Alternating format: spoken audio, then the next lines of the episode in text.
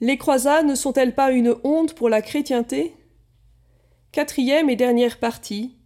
Sœur Claire-Marie de Nazareth, petite sœur de la Consolation, nous répond.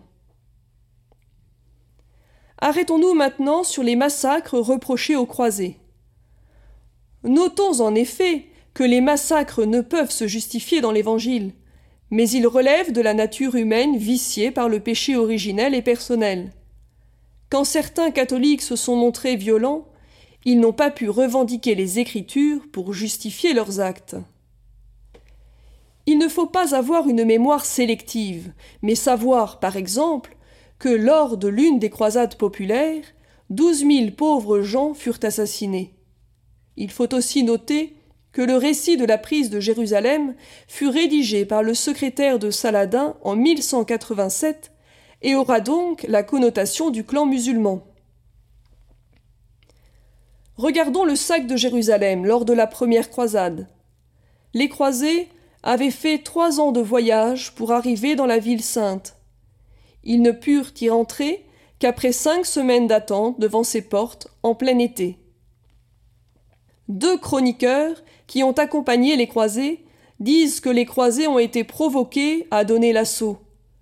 Des images du Christ en croix étaient couvertes de crachats et insultées. L'assaut fut donné par les chrétiens le 15 juillet 1099. Il y eut un massacre auquel Godefroy de Bouillon ne participa pas. Il alla simplement se recueillir sur le tombeau du Christ. On ne peut pas remettre en doute ces massacres. Cependant, on n'a aucun chiffre officiel. Il faut noter aussi que les massacres de population sont malheureusement une pratique habituelle du Moyen Âge après la prise d'une ville. Mais cette pratique fut combattue par l'Église qui mettra plusieurs siècles à humaniser les lois de la guerre. Elle édictera, sous peine d'excommunication, l'interdiction de se battre le dimanche, le vendredi et toutes les grandes fêtes chômées, l'interdiction de frapper un ennemi à terre, par derrière ou désarmé, l'obligation du respect et de la prise en charge de la veuve et de l'orphelin, ainsi que l'interdiction d'achever les blessés. Regardons maintenant le sac de Constantinople en 1204, lors de la quatrième croisade.